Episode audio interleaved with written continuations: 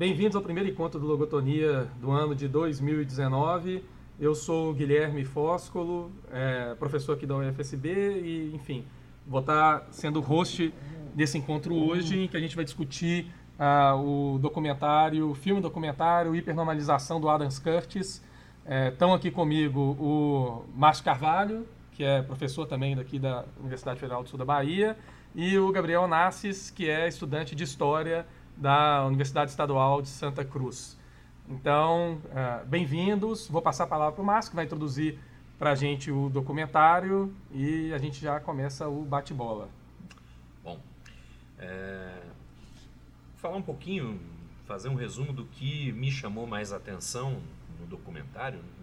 É um documentário de um cine documentário, um ensaio documentário de quase três horas de duração, então certamente vai chamar a atenção de, de pessoas diferentes, uh, elementos diferentes.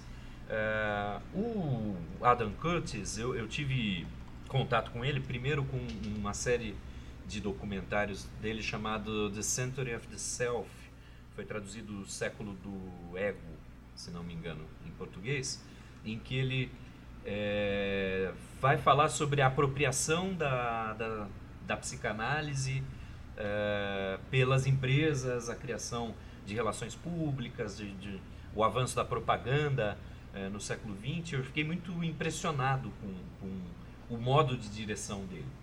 E, é, e na verdade, o hipernormalização, se eu não estou muito enganado, quem, onde eu ouvi a primeira vez alguém falando sobre ele foi o Carapanã, se não me engano, num Vira-Casacas.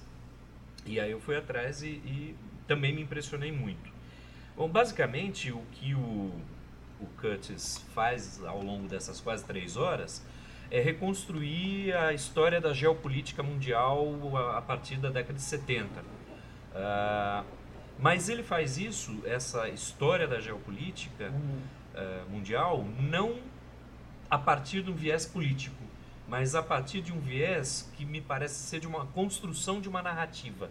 Ele constrói uma narrativa e traz elementos uh, de, todas, de todos os segmentos da sociedade para tentar amarrar uh, uh, essa narrativa geopolítica. Então ele começa falando do, da ascensão do, do capitalismo financeiro, né, dos bancos tomando de assalto o poder político, mas ao mesmo tempo ele conecta com relações internacionais, conecta com uh, o individualismo crescente da sociedade, com a ascensão das redes sociais, uh, mais para frente, né? Mais para frente, a ascensão das redes sociais, que na verdade encarnaria essa ou representaria essa, esse individualismo.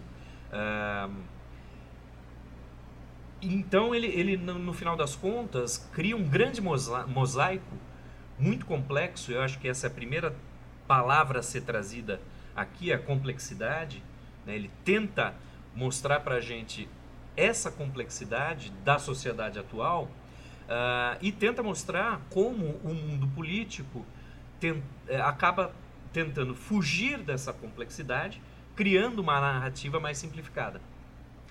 É, depois a gente fala um pouco sobre a estrutura do, do, do, do próprio documentário. Só rápido de interromper, Márcio, é, só para lembrar que o, o documentário ele está gratuito legendado no YouTube e a gente vai deixar o link na descrição desse episódio para quem quiser assistir. Né? Beleza. E é de 2016. De 2016, isso. Um, então, uh, uh, nessa, nessa narrativa que ele propõe para a gente, uh, talvez as coisas que tenham mais me chamado a atenção tenham sido, primeiro, a complexidade do mundo atual, do mundo contemporâneo, uh, e na tese dele, o que parece ser a tese dele, é que o mundo político começa a, a tentar escapar dessa complexidade, criando uma narrativa, ou criando narrativas mais simplificadas, mas que misturam realidade e ficção. Os termos que ele usa são esses é, realidade e ficção misturadas a um ponto é, que, se torna, que se tornam indistinguíveis. Tá? É, da minha parte, eu acho que é, esses dois temas, a complexidade e essa, é, essas relações entre teoria e ficção estão muito dentro do que a gente tem discutido no grupo de pesquisa. Eu só fiquei curioso, você assistiu o documentário do Curtis antes de você começar a produzir o Ficciones sobre o Império do Indivíduo? Depois, bem depois. Depois. Bem depois. O, o Ficciones, é, esse texto, o primeiro texto do Ficciones eu escrevi já tem uns 10 anos. é, faz muito tempo. É, porque eu lembrei disso quando eu estava vendo, assistindo o documentário, né? Eu queria fazer duas colocações rápidas assim. a, a primeira delas é porque eu, eu achei bastante interessante essa proposição do Adam Curtis a, a respeito da simplificação da complexidade no horizonte contemporâneo e eu queria trazer um pouco assim a minha a minha familiaridade com isso por outra via que é me parece que no, na, ao longo da de, das décadas de 60 e 70 uma série de teorias uh, a respeito do fim da história ou do presentismo começaram a emergir. E há uma entrevista que agora eu não me lembro da fonte dela com um teórico um, da teoria da literatura é, norte-americano que é o Hans Ulrich Gumbrecht em que ele vai discutir o fim da política dentro do horizonte da filosofia da história que ele propõe. E eu acho que ela vai muito de encontro àquilo que o Adam Curtis está sugerindo. E a ideia, mas que está sendo movimentada ali pelo Gumbrecht, é de que haveria é, uma crise da história, que, enfim, ela passa, a, ela explode na década de 60 principalmente, mas ela já é recorrente na Segunda Guerra Mundial, e seria a crise das grandes narrativas, que o Lyotard, no livro dele, A Condição Pós-Moderna, de 69, já já meio que uh, uh, denuncia, por assim dizer, né? E o que o Gumbrecht vai atentar é que uh, aquilo que ele vai chamar de horizonte historicista, que seria o horizonte que a teoria da história, como Geschichte, a filosofia da história hegeliana, que é aquela que a gente conhece, entre aspas, dá origem à, à disciplina história, como a gente conhece hoje, ela começa a se dissolver, é um horizonte em que você teria, de fato, aquela imagem de passado, presente e futuro, o presente como horizonte quase imperceptível, uh, onde está localizado o sujeito histórico, o sujeito moderno, uh, espremido entre o passado que fica para trás, na medida que esse sujeito avança no tempo, e o futuro que vai se abrindo como horizonte aberto de possibilidades. E para o Gumbrich, esse é o horizonte da política moderna. É o horizonte do início do século XX, que torna possível tanto as liberais democracias quanto a proposta, segundo Gumbrich, comunista de alteração do futuro. E para ele, a partir do momento, a partir da, da, dali da década de 40 e 50, com esse horizonte que explode as crises do fim da história e etc., o que ocorre é o presente ele, ele passa a se ampliar, ele vai chamar de presente amplo, mas há outros autores, por exemplo, o François Hartog chama de presentismo, então acho que há um alinhamento teórico entre outros uh, teóricos também, né? não só o Gumbrecht. Uh, e ele vai dizer que o que ocorre é que, muito em função do trabalho do historiador, mas também das tecnologias, uh, se torna cada vez mais difícil abandonar o passado. Então, das tecnologias, claro, Facebook, etc., e todas essas que a gente usa, né? Instagram e por aí vai. É curioso porque há um relatório, é, se eu não me engano, da, depois eu volto melhor nisso aí, mas é da Internet Monitor, e eu acho que é de 2014, que ele anuncia que no ritmo uh, em que o, o, o, as pessoas falecem uh, dentro de mídias sociais hoje, das, das redes sociais, que para o ano de 2130, se a gente permanece nesse ritmo, haverá mais mortos online do que vivos nas redes sociais, né? Então, quer dizer, você, de fato, você tem um acúmulo de passado, memórias, etc., dentro dessas redes tecnológicas, né? Mas a, a ideia principal é, bom, impossível abandonar o passado, o presente se alarga para o passado e, ao mesmo tempo, o futuro ele se apresenta cada vez mais como um horizonte fechado e não aberto de possibilidades. E daí se alinha com a ideia do Adam Curtis, quer dizer, que essa ideia de que você votar ou eleger alguém, ou a política como lugar para o sujeito alterar o futuro, tornar o futuro habitável, ela passa, de, passa a deixar de existir. E o que parece cada vez mais é a política como é, é, administração da sobrevivência, que é o que ele coloca. Então não é tanto alterar o futuro para se tornar um lugar melhor, mas gerir a complexidade para que, enfim, o mundo não acabe, algo dessa ordem, né? Esse é o ponto 1. Um. O ponto 2, que é sobre ficção, quero colocar depois, porque eu acho que o Gabriel quer falar alguma coisa e eu tô né, já falando demais aqui. Eu não, acho que é, isso que você falou traduziu bem, assim. Uma coisa que me chamou bastante atenção no documentário foi o próprio título dele. Eu acho que o título dele dialoga um pouco com isso que você acabou de falar, de que você tem uma série de narrativas que são fabricadas dentro da política e essas narrativas que, de certa maneira, elas remete um pouco à ideia de sociedade de espetáculo do Guy Debord mas elas vão se alinhando de, de tal maneira com a realidade que se torna indistinguível. Eu acho que isso daí já também se aproxima um pouco da ideia de Baudrillard do conceito de hiperrealidade. E aí o próprio título, né? Hipernormalidade e hiperrealidade, eles são meio semelhantes, assim. Eu acho que essa sua colocação sobre a ideia de que o, nesse contexto mais atual, o presente, ele se torna mais importante de, dentro desse escopo do que essa ideia de passado e futuro, isso dialoga um pouco até com a própria condição da literatura de ficção científica do, dos anos 80 e principalmente desse período, assim. E aí o próprio documentário faz alusão a William Gibson e o movimento cyberpunk, o Neuromancer, porque o que o William Gibson fez nesse livro, que assim, já, já vinha acontecendo, mas ele coloca de uma maneira mais estruturada e contundente, é falar sobre o presente dentro da ficção científica, assim, não tentar projetar a ideia de futuro dentro dela, que é a ideia clássica da ficção científica, não. Trazer o presente e usar a ficção científica como uma maneira de extrapolar esse.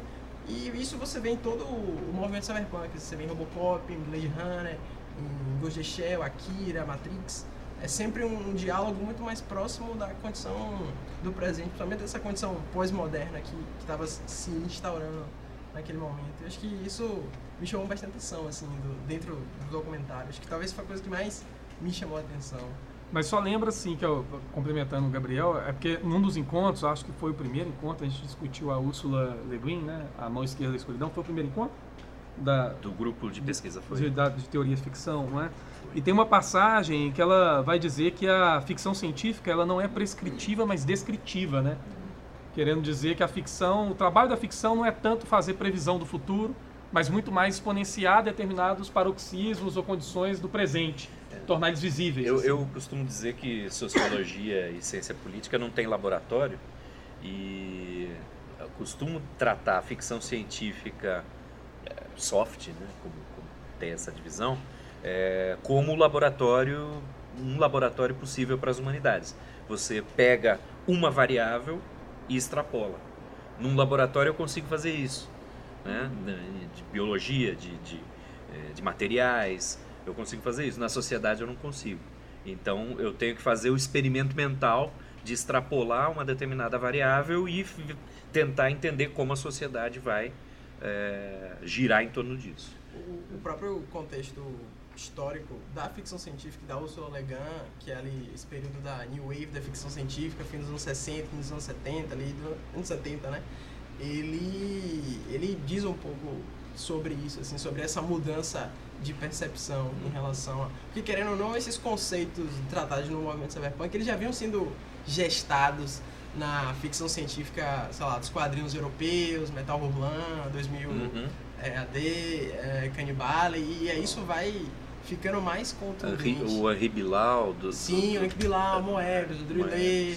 essa galera toda, eles já, eles já vinham absorvendo esses elementos, que a New Wave, né, principalmente o Philip K. Dick, é, inseriram, assim, o Frank Herbert, também a Ursula Le Guin. Pausa, né? Eu achei que você ia responder, mas Não. é bom que dá pra editar isso aí. Né? bom, mas assim, é porque nesse contexto, eu, eu achei que o Márcio ia, ia falar alguma coisa, mas se ele não vai, eu acho que cabe a gente passar por aquela aquela discussão do atual virtual do Deleuze, e a gente volta para isso, a discussão da ficcionalidade, né?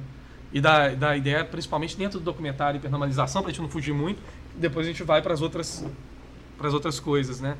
Eu vou ler só uma passagem, então, é, do texto atual virtual do Deleuze, e que foi publicado originalmente em, no anexo de uma edição dos diálogos dele, né, na, pela editora Flammarion, Paris. E a passagem é a seguinte: eu vou pedir para o Márcio ler, porque a voz dele é, é melhor do que a minha, é mais.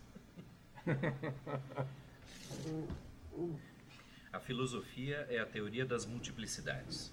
Toda multiplicidade implica em elementos atuais e elementos virtuais. Não há objeto puramente atual. Todo atual rodeia-se de uma névoa de imagens virtuais. Essa névoa eleva-se de circuitos coexistentes mais ou menos extensos, sobre os quais se distribuem e correm as imagens virtuais. É assim que uma partícula atual emite e absorve virtuais, mais ou menos próximos, de diferentes ordens. Eles são ditos virtuais à medida que sua emissão e absorção, sua criação e destruição acontecem num tempo menor do que o tempo mínimo, do que o mínimo de tempo contínuo pensável. É, e à medida que essa brevidade os mantém, consequentemente, sob um princípio de incerteza ou de indeterminação. Todo atual rodeia-se de círculos sempre renovados de virtualidades, cada um deles emitindo um outro, e todos rodeando e reagindo sobre o atual. No centro da nuvem do virtual está ainda um virtual de ordem mais elevada. Cada partícula virtual rodeia-se de seu cosmos virtual e cada uma, por sua vez, faz o mesmo indefinidamente. Em virtude da identidade dramática dos dinamismos, uma percepção é como uma partícula. Uma percepção atual rodeia-se de uma nebulosidade de imagens virtuais que se distribuem sobre círculos moventes cada vez mais distantes, cada vez mais amplos, que se fazem e se desfazem. São lembranças de ordens diferentes. Diz-se serem imagens virtuais à medida que sua velocidade ou sua brevidade as mantém aqui sob um princípio de inconsciência. Love Times. Bom, é, o que eu acho curioso disso aqui é que eu tinha começado a falar do Gumbras, falei que tinha um segundo ponto, é que o texto, é porque no, no, no hipernormalização o Curtis vai lidar com ainda as chaves de né, realidade e ficção, né? E o Deleuze ele propõe alterar essas chaves nesse texto para o atual e virtual. E eu acho que a ideia que está aí por trás, duas coisas curiosas. Né? A primeira delas é que a linguagem dele é toda uma linguagem de, eu acho, da informática já, né? Circuitos, etc., redes e por aí vai, né? Que eu acho que seria totalmente impossível sem a imagem da cibernética ou da rede de computadores a essa altura do campeonato. Apesar dele não falar diretamente né, em computadores e tudo mais. Né? E a segunda coisa é porque é, quando você, a gente estava discutindo antes de começar a gravação, você utiliza a chave real e ficcional, você dá a entender de que existe uma ficcionalidade que não é na realidade uh, o real, né? que é qualquer outra coisa, que é uma invencionice. Né? E quando você usa a chave atual e virtual, o atual como aquilo que permanece e o virtual como aquilo que dialoga com o atual e tem potencial de atualização, por assim dizer, o estatuto da ficcionalidade muda. E eu acho que isso faria mais sentido até dentro do documentário do Adam Curtis, né? Na medida que há vários exemplos que ele tenta elencar de como que determinadas virtualidades ou ficcionalidades elas passam a ter efeitos reais uh, na grande política, né? E não só ter efeitos reais, como se tornar de determinada maneira real, se tornar atualização do pensamento e da concretude das coisas, né? Ela não está só flutuando num terreno abstrato e tudo mais, né? Eu acho que uh, uma das, das da, só para dar um exemplo direto do, do filme, uma das coisas que eu acho é, é, curiosa sobre isso é a análise que ele faz da, da, da invasão dos Estados Unidos na, em, a, ao Líbano, né? Com Gaddafi.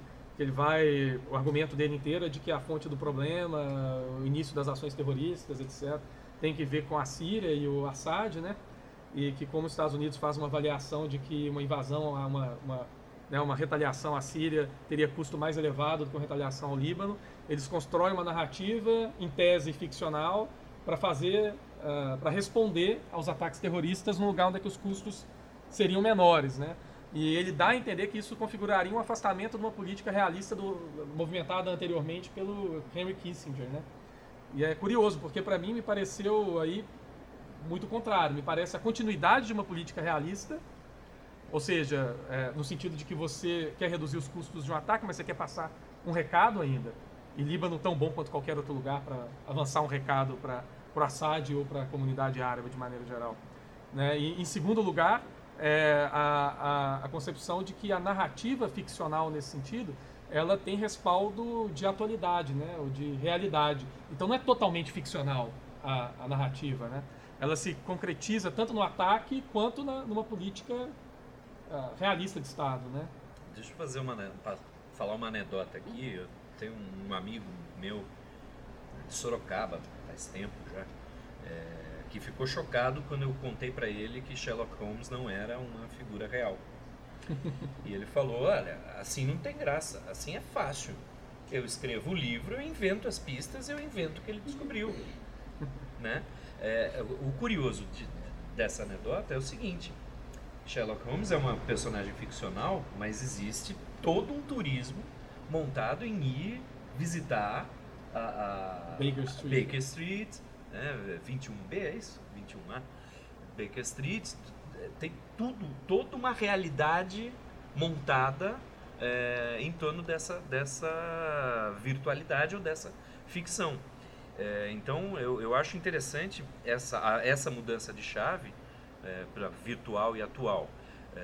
A, se a gente parar para pensar, não querendo trazer prematuramente o papo para nossa política, mas a mamadeira de piroca existe ou não? Ela ganhou uma eleição. Eu vou falar que não existe? Não, teve efeitos concretos, né? Tem efeitos concretos. Eu, você citou Frank Herbert. Eu lembro de Duna. O pensamento é real, faz parte da realidade, porque ele tem efeitos reais e tem efeitos na concretude do mundo. Né? Isso está lá no, no Duna.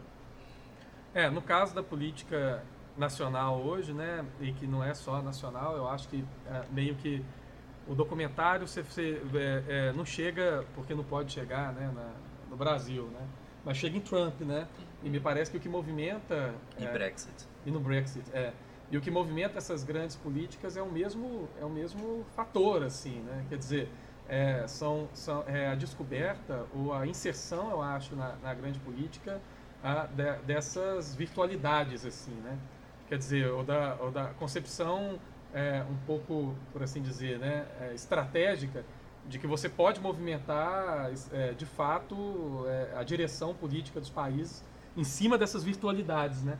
No caso do Brasil, foi o que ganhou as eleições, né? No caso dos Estados Unidos também. No Brasil, hoje, por exemplo, eu estava comentando mais cedo é, é, com a Lilian, é, é, existe essa coisa, por exemplo, da, caça ao, da caçada ao comunismo, é mais forte hoje no Brasil do que nos Estados Unidos, né? E é uma coisa super ficcional, né? Quer dizer, já era em 64, mas é muito mais hoje. Você está muito mais distante de uma realidade em que sequer possa existir um comunista vivo, né? Quanto mais uma, é uma ameaça comunista em jogo, né? Então eu acho que de, de fato você produz uma realidade que justifica o avanço de uma série de coisas mas que na cabeça da população de maneira geral se torna muito atual, né? Quer dizer, você vai hoje no Twitter do, do, do, do, do Bolsonaro e você vê lá que dentro não sei quantos milhões de seguidores, a, a grande maioria é, continua apoiando esse tipo de política, né? De, primeiro, de identificação é, olavista do PT com o comunismo, que eu acho que foi o, o, a grande contribuição do, do cavalo de orvalho para a política bolsonarista, né? E em segundo lugar, é, o apoio meio que incondicional dessa turba, de, de, essa população, a essa fantasia de que você tem que desesquerdizar, descomunizar o Brasil, né? Como se a natureza de todos os problemas imediatos do Brasil fosse de fato uma natureza conspiratória, né? E não só brasileira, mas mundial, né? Me parece que em reunião agora nos Estados Unidos, os representantes do governo, que eu não lembro o nome, né? Uh, terminou um texto que ele escreveu lá com uma, uma máxima da, da, dos, dos templários e lá, né? Da, da, é, das, da, das cruzadas. Então acho que tem esse fantasia, esse imaginário assim, ultra, é, bom, para muita gente ultra absurdo, mas que tem cumprido uma agenda, assim, né? Você falou imaginário e o Baudrillard, ele, quando está escrevendo o quando está escrevendo simulacros, ele flerta um pouco com essa ideia de imaginário, principalmente imaginário na perspectiva do estruturalismo francês, Gilbert Durand.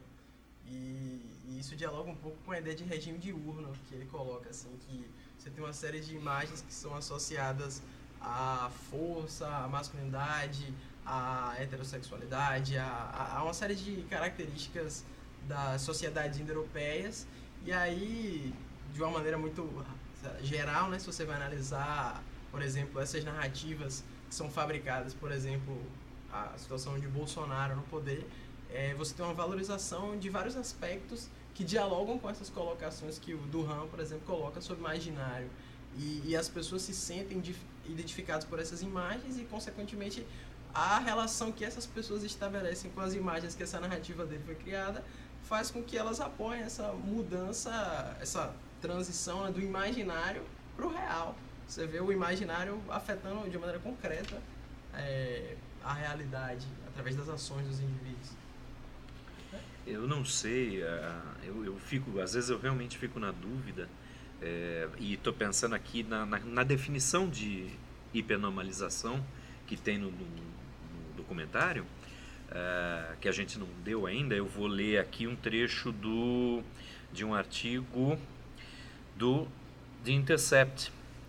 O artigo é Eles mentem e nós sabemos que eles mentem, uh, do Cuenca, JP Cuenca.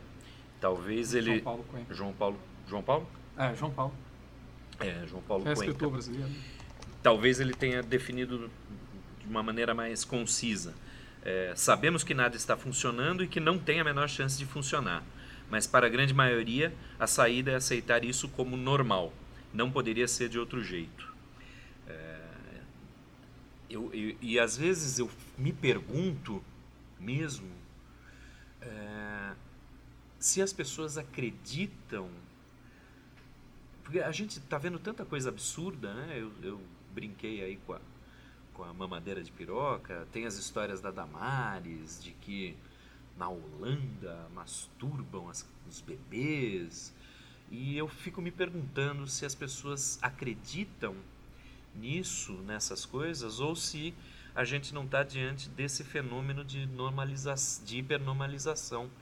De, olha, é, tá tudo tão ferrado, tá tudo tão errado que não interessa se eu acredito ou não. Eu, eu vou encarar como se isso fizesse parte da realidade. Eu não, eu não sei, eu, eu realmente não consigo entrar na cabeça das pessoas que acreditam nessas, nessas narrativas, que se elas efetivamente acreditam nisso, né, nessas coisas. E talvez a, sua, a chave que você tra, traz aí do Deleuze de é, virtual e real, ou de, de, de é, é, perdão, virtual e atual, em que a gente tem uma névoa de virtualidade, talvez ajude a gente a entender que esses fenômenos, essas ideias, esses memes, é, eles têm essa névoa de virtualidade que fazem com que a gente já não consiga mais in, é, é, entrar no âmago. É, aquela velha, velha dicotomia lá da filosofia entre aparência e essência se perde aqui. Você não, você não consegue mais diferenciar aparência e essência. Mas esse é o ponto. Eu acho que o documentário, nesse sentido, ele ainda se agarra um pouco a isso, né? É porque assim, lembra que para mim, eu acho, né, você me corrija se eu estiver errado. O argumento principal parece que é o seguinte do, do, do hipernormalização, né? Dos anos 60, 70 para cá, existe uma determinada cúpula de poder mundial e aí, enfim, sempre fica meio enevoado, meio conspiratório. Quem seriam essas esses poderes, né? Você, em determinados momentos você pensa que são políticos, né, uh, uh, do, do presidentes dos Estados Unidos, outros momentos uh, líderes ou, ou, ditadores dos países árabes, e outros momentos corporações. Fica sempre um pouco enevoado essa quem seriam eles, assim, né? É, essa, essa cúpula teria abandonado o mundo real, que é complexo demais, e criado um outro mundo, administrado por, por redes de internet, ficcionalidade e corporações. Aí eu acho que ele erra. Porque eu não acho que você abandona o mundo real jamais. Não é nem interesse, se a gente for tentar ir na filigrana dos interesses em jogo aí, aquilo que se propõe. Né? Nenhuma grande corporação abandona o mundo em função da complexidade do mundo. Mas muito pelo contrário. Você pega um Steve Bannon hoje em dia, ele joga com complexidade em nome de, de uma série de interesses, né? Dele, das corporações que ele apoia, etc, etc. Né? E daí porque eu acho que, que, que é, é, de fato é, utilizar esse terreno real e, e, e, ficcional, de invencionice, ele, ele produz mais problemas do que, do que ajuda a compreender uma situação.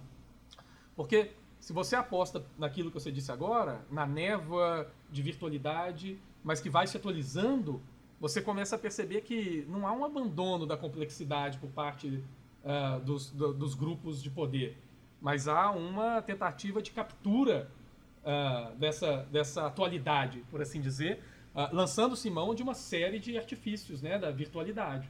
Então é menos ingênuo, parece muito mais é, insidioso, né? Muito mais concreta a coisa. Eu acho que está muito mais próximo uh, de um Guy Debord materialista porque também há esse problema em Videbora e Baudrillard, da ideia de que mundos separados, etc. materialista no sentido assim, atualizado por um Deleuze, do que na ideia de, de um Adam Curtis, de que tem dois mundos e essa galera abandonou o mundo real e agora vive na virtualidade que fantasiosa. Agora, Gabriel, a gente precisa levar em consideração que Guilherme é um materialista histórico, comunista, marxista, taxista e taxista.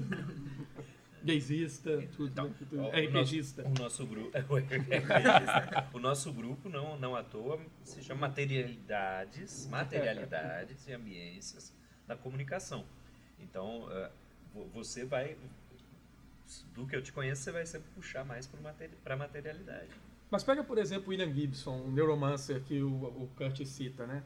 Dois problemas no, no, no documentário do Kurt, não sei se vocês vão concordar em relação a isso. O problema é que ele pinta, por exemplo, em primeiro lugar, partindo dos romances, uma rede de computadores uh, que seria o terreno dos pesadelos, assim. E no segundo, ele vai no Vale do Silício, não sei por que diabos, e depois vai lá para o Aladdin e tudo mais, para pintar um maravilhoso mundo dos sonhos e das possibilidades. E meio que não encerra esse argumento. Mas eu, eu, essa é uma impressão que eu tenho, que ele não encerra nenhum argumento. Nenhum argumento, é. Ele, ele abre as, as pontas. Agora, o, o que eu ia... Uh, estava deixando mais, mais para o final, mas acho que agora se encaixa com, com isso que você falou, é que eu não vejo isso como um problema do documentário. Pelo contrário, eu tenho a impressão, e eu estava conversando com você antes sobre isso, que se a gente trouxer um olhar metalinguístico para o documentário, ele faz exatamente o que ele diz que faz. Pô, então eu ia perguntar isso para vocês, jogar isso para vocês. É, eu senti que o documentário, quando ele na construção da própria narrativa do documentário, ela tem um pé na, na ideia da metalinguagem, porque ele se propõe a dialogar sobre como essa política internacional fabrica essas narrativas espetaculares. E ele constrói uma grande constrói narrativa. uma narrativa. É. Então, assim, a, até que ponto isso é um é uma, uma metalinguagem conscientemente feita para poder trazer. Eu concordo com o Márcio nisso aí. Quando... E eu garanto para vocês que com as mesmas imagens a gente conseguiria construir uma narrativa oposta. Completamente diferente. Oposta, porque ele é ótimo em fazer isso. É, a edição é primorosa do, do, do, do documentário. E ele escolhe a dedo as imagens que vão ilustrar o que ele está narrando. Mas a gente conseguiria construir uma narrativa totalmente diferente, invertendo a ordem das imagens. Mas eu acho que você tem razão nisso. Agora, para trazer isso aí, é, eu acho, de, uma, de, um sentido mais pesado, que eu, que eu acho que é o, é o forte da, da, da, que se esconde ali na hipernormalização, que é essa relação entre teoria e ficção. Né, que, enfim, a gente apresenta, tudo bem, o documentário como um produto teórico-ficcional também nesse sentido. Quer dizer, ele não está revelando nenhum, nada, né, nenhuma, nada que se oculta, mas está colocando uma série de problemas. E como você disse, você poderia fazer o mesmo argumento, o mesmo tipo de produto com uh, uma narrativa reversa, né? Um mundo, com o mundo bizarro do Adam Curtis. Né? Isso. E na verdade, na verdade isso para mim remete mais à técnica de, do diretor. Por exemplo, vocês assistiram o documentário do Senna e da Amy Winehouse? Não vi nenhum dos dois. É, o, o, o, é o mesmo diretor, me fugiu o nome agora. Agora, ele tem um modo de construir documentário que você, se você olhar os dois, é igualzinho.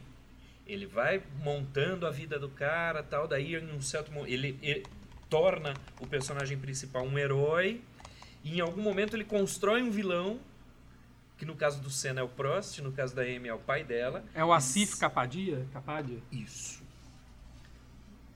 Isso, isso. É, e, num e você, se você não, não prestar atenção, você é capturado por aquela narrativa que em tese é documental, em tese. É, ele faz o cena. Né? Em tese ela, ela é calcada na realidade, mas se você não prestar atenção, você termina os dois filmes odiando o Prost e odiando o pai da Anne. É, ele, praticamente você chega à conclusão: nossa, o pai dela foi responsável pela morte dela. Né? E eu, pelo, eu não acompanhei a vida da Amy Winehouse, mas eu acompanhei a vida da Ayrton Senna. E eu sei que o Prost não era esse vilão de. Parece o Dig, Dig Vigarista da, da, da Penélope Charmosa. Não é. Né? Então, é, me parece que o Curtis, e aí, como eu assisti um outro documentário dele, é, ele, ele é, é, é, o recurso narrativo que ele usa. Uhum. fazer essas colagens de imagens e construir sua narrativa. Agora, eu fiquei pensando num negócio que, que não tem tanto a ver com isso, que é até que ponto que faria sentido pensar numa arqueologia das virtualidades, sabe? Uma arqueologia no sentido Foucaultiano, de recuperação desses, dessa, dessa coisa. Porque pensa, é, ele, óbvio, vai na internet para pensar nisso aí, etc. Eu acho que abandona rápido demais o lance da internet e foca bastante nesse lance da, do Aladdin, das análises de números, números atrás dos números e, e etc.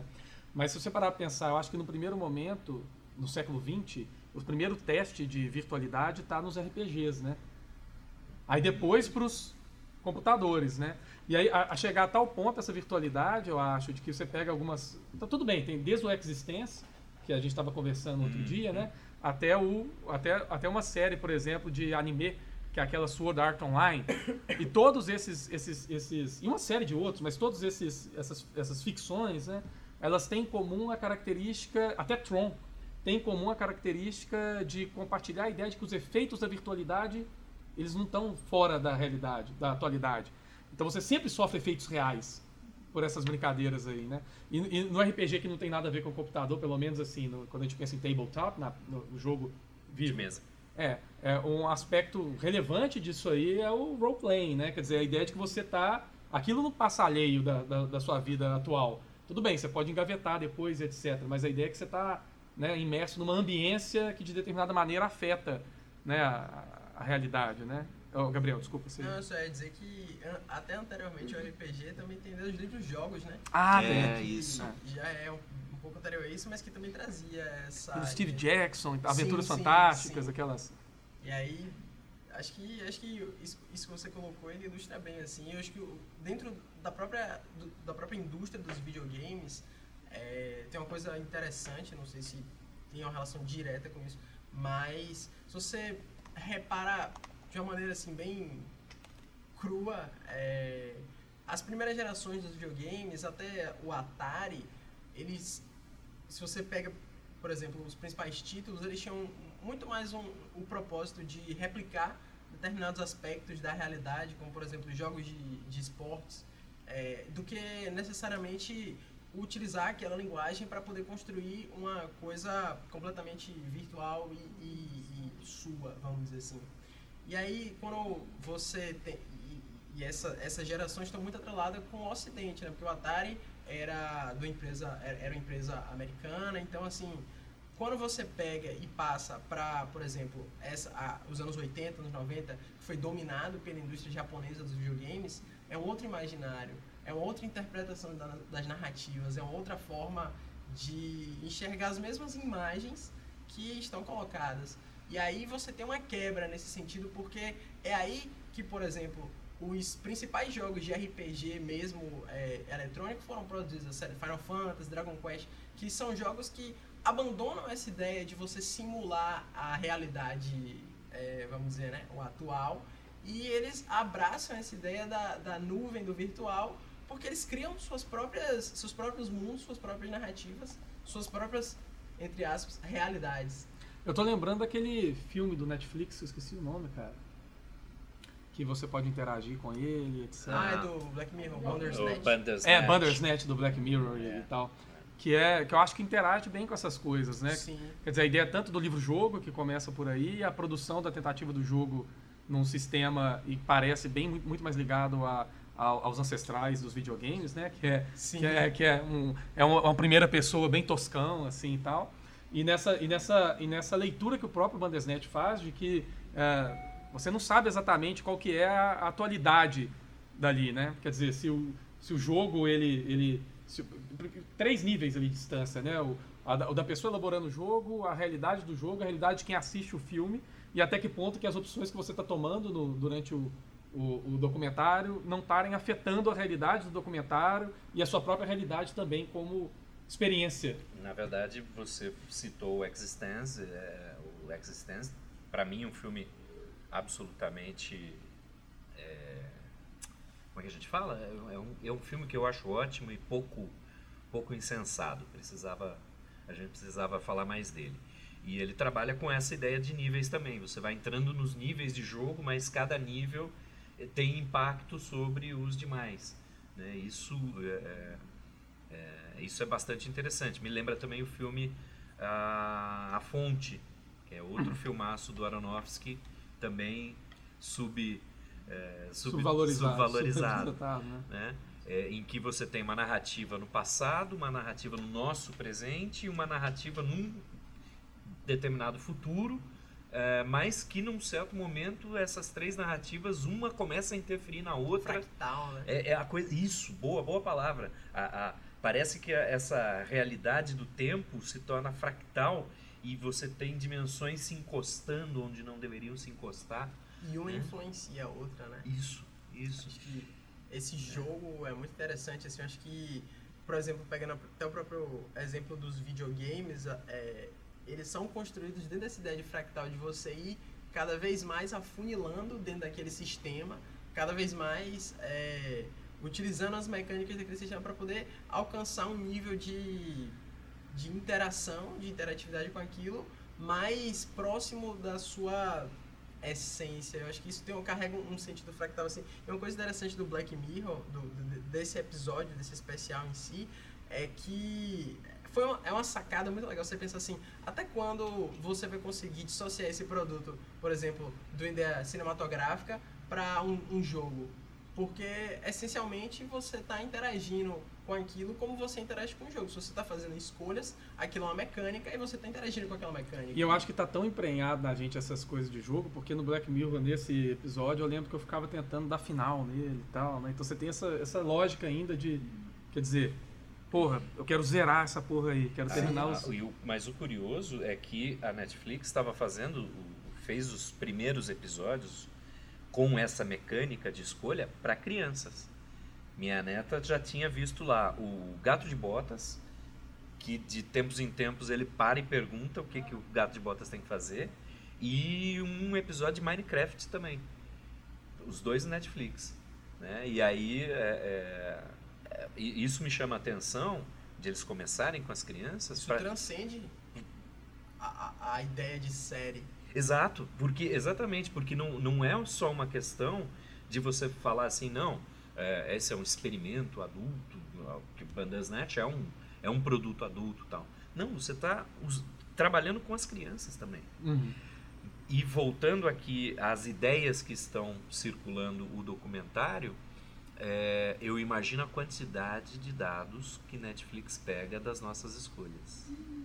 A partir das nossas escolhas o Big Data aí que, que eles têm na mão com as escolhas das crianças, com as nossas escolhas no Bandersnatch. É porque hoje a produção da indústria cultural, ela não é, ela está muito distante de ser aquela da produção do gênio, etc, do diretor foda, está muito mais próxima da, disso aí, né, de base de dados gigantescas e de você reproduzir aquilo que já tem determinada Exatamente. aceitabilidade. Né? Eu lembro de uma passagem do Frank Zappa falando que ele sentia saudade uma entrevista, saudade do burguês gordo, de charuto, que tava, é, da, da, indústria da música, e que você chegava lá, um Juninho, um Zé Ninguém, um, um bosta com uma tape, e falava, cara, olha, roda isso aí. E o cara pegava aquilo lá e rodava, porque ele não sabia o que, que é que o público ia gostar ou não. Então ele fala, bom, arrisco, né? Não tem nada a perder, se deu sucesso eu ganho grana, etc. E na realidade, uh, da, da, eu acho, né, já dessas das bases de dados, então isso foi embora, né? Quer dizer, a indústria já sabe o que, que o público quer e já vai produzir direcionado para aquele público. Que é como eles produziram, por exemplo, isso declaradamente, o House of Cards. Todo em cima de algoritmo, né? Não, não é o Stranger Things?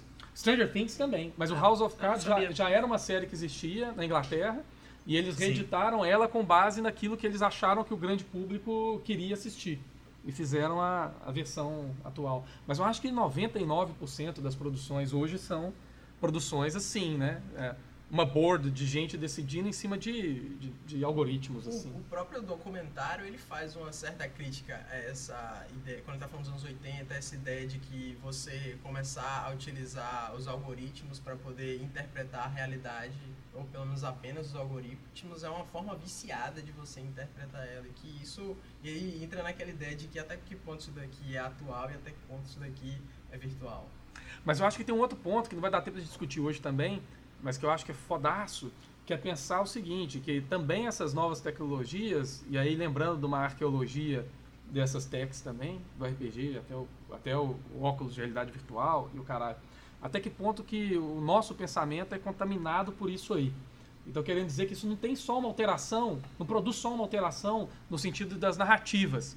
De que, por exemplo, se atualiza uh, como virtualidade pelas narrativas, mas nas formas de pensar. Sim. Então, Porque ao longo quando do... você joga o jogo, você não fala como você assistiu o filme, fulano fez tal coisa, você fala eu fiz. É, Independente é, é. de sua narrativa criada. Tem até dois conceitos, não sei se dá tempo, mas tem dois conceitos que são da narrativa embutida e da narrativa emergente. Eu não lembro agora quais foram os atores, um vacilo aqui, mas assim, é, a ideia da narrativa embutida é o roteiro que já existe dentro do videogame, assim, é a ideia de que fulano é, vai sair do ponto A até o ponto B, sabe? O Uhum. Mario vai sair de tal lugar e vai procurar o castelo da princesa. Essa é a narrativa embutida, que é a narrativa que o videogame compartilha com o teatro, com o cinema, talvez com a música, com a poesia, com uma série de outras formas de arte. Só que o que o videogame tem, ou então talvez o que ele tenha de uma maneira muito mais contundente do que as outras formas de arte, de arte conseguiram ter, é o fato de que ele tem uma narrativa emergente. A narrativa da sua experiência com aquele sistema de dados, com aquela, com aquela rede de informações que é Tipo criada. Skyrim, mundo aberto. Exatamente, porque assim, do ponto A até o ponto B, linear. você encontrou tal coisa, você fez tal coisa, você passou por uma série de, de acontecimentos que diz respeito à sua experiência com o jogo. Mas o que eu acho do caralho disso é isso, quer dizer, esses jogos, essas tecnologias, não são só os jogos, propõem novas estruturas de pensamento. Né? É, Ao longo do século XX tem uma série de autores que, que trabalham com isso. Né? O Flusser trabalha com isso, com a filosofia da caixa preta, sobre máquina fotográfica, o Deleuze, imagem e movimento com cinema, o Kittler com todas as tecnologias de escrita e comunicação, querendo dizer, não existe o pensamento isolado das tecnologias que você usa para expressar esses pensamentos. Quer dizer, os próprios pensamentos são as tecnologias e há um jogo de produção de modos de pensar ah, é, ocorrendo com essas techs, né? E eu acho que isso tem muita, é, é, é, um impacto muito forte pouco explorado no documentário do Adam Curtis, porque o Curtis fica muito nessa coisa da- das narrativas. Mas eu, eu, eu acho que o subterrâneo mais produtivo é pensar que não é só as narrativas, mas até a, a maneira de pensar de maneira geral, de movimentar conceitos ou, ou, ou de, de, de, né, organizar mentalmente a, a realidade depende dessas, dessas tecnologias. Né? Ou elas abrem maneiras específicas para fazer isso. Né? É, dentro da filosofia é um movimento específico, inclusive, que do século XX, que pensa que a saída para vários problemas filosóficos ou conceitos filosóficos estão dentro dessas novas formas de pensamento que se abrem pelas tecnologias, né? O Flusser mesmo é um cara que acha que você tem que movimentar algumas respostas assim, né? É, eu puxar um pouquinho a- esse papo de, de videogames, eu, é, eu tenho a impressão também, claro, a- a- com o avanço da técnica é, dos jogos, é, vai permitindo os mundos cada vez mais abertos e a liberdade cada vez é, maior. É, é, ainda você tem, ainda a gente está num, num, num mundo em que o programador tem que ter pensado alguma coisa para você poder fazer. Né? Mas, de qualquer maneira, se você pegar a liberdade que você tem hoje num... Você citou Skyrim. Skyrim já, é, já tem oito anos, acho que ele é de que é 2011, eu acho. É, acho que é 2011. Acho que é por aí. Né? É, se você, se você, e, e ele já permite você fazer uma narrativa completamente diferente. Nós dois podemos zerar o jogo lá na main quest e, ter vidas completamente diferentes. É, mas isso não nem de longe se compara, por exemplo, com a quantidade de possibilidades de ação que você tem num Zelda. Eu ia falar isso agora, Breath of the Wild. O Zelda Bre- Breath of the Wild é maravilhoso. É um negócio maravilhoso. Porque ele é construído a partir da sua experiência com o jogo. Isso. É você chegar no ponto de você, entre muitas aspas, né, abandonar essa ideia de uma narrativa que existe ali programada para uma narrativa que surge da maneira como você interage. Eu acho que tem um pouco também naquele Neme- no modo Nemesis lá do Shadows of War, né? Do Senhor dos Anéis. Shadows of Mordor. Mordor. É Shadows of Mordor. é, Tem os dois, tem né? do a continuação. Que o modo Nemesis é mais ou menos isso, né? Você tem tudo bem, uma main quest, mas não é o principal. Você termina ela até meio rápido, assim. O principal é que os NPCs e os orcs e os ogros, sei lá, que você interage, eles são animados por inteligência artificial. E daí você começa a ter vendetas e, e- e disputas que só emergem com cada experiência de jogo, assim. No, no caso do Zelda, eh, chegou ao, ao ponto que eu joguei com minha neta. Minha neta se especializou em cozinhar a, a fazer as poções, os, as, eh, os alimentos que dão energia, etc, etc. Chegou ao ponto da gente terminar o jogo, um olhar para a cara do outro, os dois tristes, tristes porque a gente terminou, e passou, passaram três dias. Na... Vovô, vamos lá na Vila Cacarico cozinhar alguma coisa? Vamos. Pois não, a gente tá falando do, Louco, do. Zelda, e assim, naquele momento em que eu referenciei nos anos 80 essa virada da indústria dos videogames e essa ideia de que vamos parar de tentar simular a realidade e criar a nossa própria, eu tava me referenciando diretamente ao primeiro Zelda. Porque o primeiro Zelda foi o que deu origem a isso. Claro, existiam outros RPGs antes, mas assim, o primeiro, não que o Zelda seja exatamente um RPG, mas assim, o primeiro Zelda, ele é o que estabelece influencia é, pelo menos tudo que foi produzido nos anos 80 e 90 em relação a RPG, assim, diretamente, sabe? É a, se a gente fosse trabalhar com a ideia de essência, ele é a essência desse movimento. E ele carrega isso, essa ideia de que você vai. Claro, né? Existe uma narrativa ali muito, muito pequena, muito rasa, mas assim, a narrativa que se constrói de verdade é a narrativa que você tem Do interagindo jogo. com o jogo. Mas, jogo. Eu assim, acho- naquela da época não existia como tecnologia E aí tem, pra contar eu acho que tem essa discussão que você tinha colocado mais cedo, inclusive, da influência do Japão na construção desses games. Porque eu tô lembrando de outro cara também, que é o Hideo Kojima do Metal Gear Gear. Solid. Opa, opa. E que também é um mundo aberto, quer dizer, o último 5 é fodaço ultra, até hoje eu não terminei, tô jogando já faz o quê? uns 3, 4 anos, sei lá, desde que lançou. e, e é isso, né? É uma realidade aberta, mil maneiras diferentes de você lidar com o mesmo problema, cada, cada situação do jogo apresentada como um problema específico, além, óbvio, do modo multiplayer, que permite outros tipos de experiência, assim, né? Mas aí tudo bem, você regressa nesse tipo de ação já na década de 90 e um pouco mais antes, tentando replicar, eu acho, a experiência de mundo aberto dos role-playing games, né? Sim. Dos tabletops, que sempre foi o problema, né? Porque quando você pegava RPGs de videogame, então a experiência não parecia a mesma, né? Parecia muito mais o, né, o sei lá, uma experiência de porrada que não é tão satisfatória quanto tudo aquilo que o jogo abre. E eu acho que o multiplayer, no final das contas, foi a grande sacada para tentar resolver esse problema. Né? Mu- Muito embora não resolva E completamente. agora a gente vai ter que ver se a plataforma da Google vai dar certo, se a Sta- Sim. Stadia vai dar certo. Você já viu isso?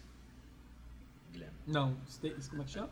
Stadia. O Google anunciou uma plataforma em que você joga por streaming. É. Você não precisa mais ter um Você console. não tem console. Ele- Porra, genial isso é, aí, hein? Você, Eles têm lá o você data consegue, center você dele. consegue, é, você consegue jogar em 4K no seu celular, na sua televisão, em tudo. Só vai precisar ter um controle. Com o fazer detalhe, com o detalhe que a Google Game no próprio streaming. controle, Game over para a era dos videogames aí, É. né? com o detalhe que no próprio controle você já tem um botão de interação. Então, se você quer transmitir também o seu stream, você transmite a qualquer momento. Não, e assim, tem uma coisa que eu acho que dá pra ser pontuada que é muito interessante, assim. Os videogames, eles são a única ma- forma de arte que a experiência de alguém jogando, ela é, de alguém interagindo com essa forma de arte, ela é tão, tão atraente quanto a experiência de você jogá-la, de você vivê-la. É a única, é a única forma de a gente conseguir criar um conteúdo a partir da experiência direta de uma outra pessoa interagindo com, com, com esse produto. Acho que isso é uma coisa que o cinema não conseguiu, o teatro não conseguiu, os quadrinhos não conseguiram. É, sim, sim. Quer dizer, dessa coisa mais interativa. Agora, eu tenho que fazer só uma, uma interrupção rápida. É que o Saulo, que está nos produzindo ali, me mostrou um papel escrito Foca no documentário. e daí eu queria sugerir... Foca, alguém vai imitar foca aqui. Eu queria, suge- Youtuber? eu queria sugerir o seguinte, como a gente já está muito adiantado também, e é- já é uma ambição minha, do Márcio, etc., também é, é, fazer isso futuramente, a gente podia pensar no próximo encontro a gente trazer um jogo para a gente discutir. hein? Porque a gente ficou tentando pensar por muito tempo assim, "Bom, qual jogo, como é que a gente faz, qual plataforma. Mas acho que a gente podia tentar trazer e para discutir um pouco essa questão também, né, do- da virtualidade nos jogos e da narrativa embutida e, da, e etc, né, e essas outras discussões que emergiram aqui, né. Óbvio que tem conexão com o que a gente está fazendo também no hipernormalização. Sen- Sendo assim, é, eu acho que a gente já pode encerrar, né. Tá bem. Então eu queria agradecer a presença do Márcio, a presença inaugural do Gabriel aqui. Espero que venha, Bem-vindo e volte sempre. venha, Valeu. venha as outras vezes. E é, a gente se encontra no, no, no próximo Logotonia, espero discutindo games, que é o que, enfim, né, movimentou quase metade da conversa sobre hipernormalização. Bom, não se esqueçam de seguir o Logotonia nas redes sociais, arroba Logotonia. Estamos no Facebook, no YouTube, no Podcast Addict, no Play FM, na iTunes e agora no, no, no SoundCloud e também no Spotify. E se vocês tiverem sugestões de temas para debater e essas coisas todas, é, bom, deixe uma mensagem no Face, no Twitter, em qualquer um dos canais. Hasta luego.